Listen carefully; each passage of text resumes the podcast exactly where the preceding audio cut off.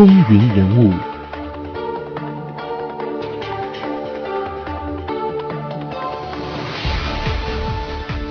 亲爱的听众朋友们，大家好，欢迎来到风云人物，我是华丽。我们继续来看威尔逊。那么威尔逊呢？他在一九一七年四月四号对三国同盟宣战之后，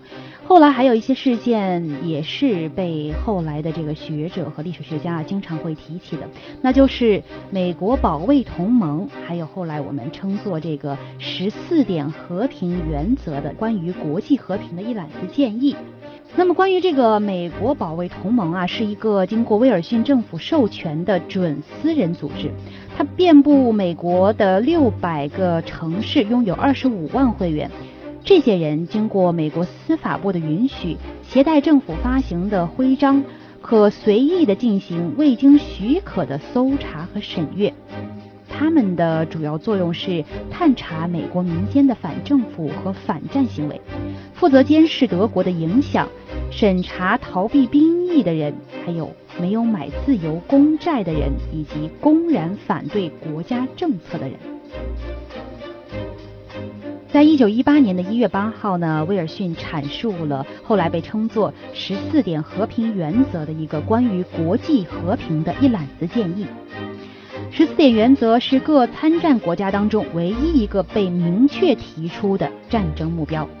并且呢，后来就在战后凡尔赛条约啊，就以此成为了这个基础。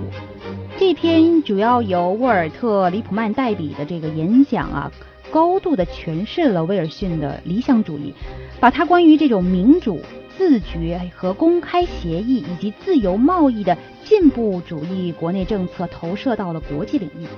那么十四点原则当中啊，主要是包括，比如说像这个签订公开条约、杜绝秘密外交、平时和战时海上航行的绝对自由，还有消除国际贸易壁垒、裁军和限制军备等等。可以说，后来也成为了凡尔赛条约的基础。那讲到这个凡尔赛条约一战结束之后，威尔逊呢开始参与谈判，他的目标啊是非常明确的，也就是帮助那些受压迫国家获得主权和确保一个公正的和平。一九一八年的一月八号，威尔逊发表了十四点的和平原则，就是我们刚才讲的那个关于国际和平方面的一个演讲。那么首次啊论述了关于成立国际联盟的想法。这个联盟指定目标应该是保证各大小国家的领土完整以及他们的政治独立。威尔逊打算凭借十四点原则结束这场战争和实现一个所有国家共享的公正的和平。那为了巴黎和会啊，威尔逊在巴黎是待了足足的六个月，这也使得他成为首位在任的出访欧洲的美国总统。和会期间，不停歇地推销他的计划，最终也实现了在凡尔赛条约中加入了关于创建国际联盟的这个章节。尽管由于为创建国联所做的努力，获得了一九一九年的诺贝尔和平奖，但是呢，他没有能够在入盟一事上赢得参议院的支持。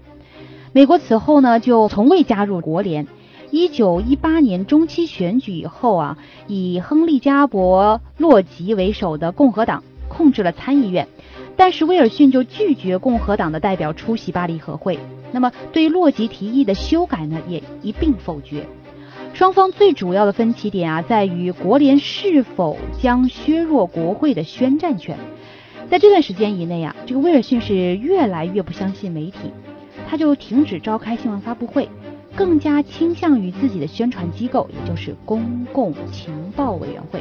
那在前面几节我们有提到过，威尔逊其实他是第一位召开这种新闻发布会，而且是允许记者向他提问的美国总统。到这个时候啊，他就越来越不相信媒体了。历史学家普遍就认为，威尔逊未能使美国加入国联是他任内所犯的最大错误。甚至啊，有些人认为这是美国历史上所有总统任期内的最大败笔。凡尔赛条约当中的种种苛刻的条款，招致了德国民众对于条约的这个极大的怨恨，最终可以说导致了希特勒上台以及第二次世界大战的爆发。在战后，威尔逊对于这个战后的复原的问题啊，没有能够引起足够的重视，而导致了这个复原的过程进行的非常的混乱。四百万士兵在身无分文、没有任何安顿计划和救济的情况下就被送回了美国。那么农田的价格啊，在战争时有泡沫，那么导致很多农民破产，或者是深陷因为新购土地所欠下的这种债务的沉重包袱。一九一九年，钢铁业和肉类加工业的工人举行大罢工，种族骚乱在芝加哥、奥马哈和其他城市也蔓延开来。在纽约还有其他地方发生一系列由激进无政府主义分子就是实施那种爆炸活动。在这些爆炸活动发生之后啊，威尔逊就命令总检察长抑制暴力活动。那司法部啊，随后就展开了称作帕尔默搜捕，因为这个总检察长是叫做亚历山大·米切尔·帕尔默。他们的目的就在于收集与暴力激进团伙有关的证据，以及关押或者是驱逐国内外煽动分子。那么在对于这个犹太人的这个问题上啊，威尔逊是同情犹太人的悲惨的境遇的。他在一九一九年的时候反复的说，美国的政策是默许贝尔福宣言的内容，但是呢，也不会官方支持犹太复国的运动。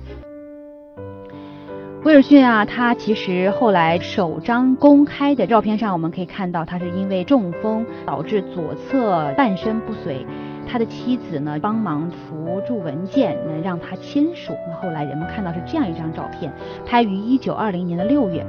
其实啊，威尔逊，我们刚才提到，他当时没有能够使美国加入国联。后来呢，他为了获得美国民众对于加入国联的支持啊，连续的走访全国各地发表演讲，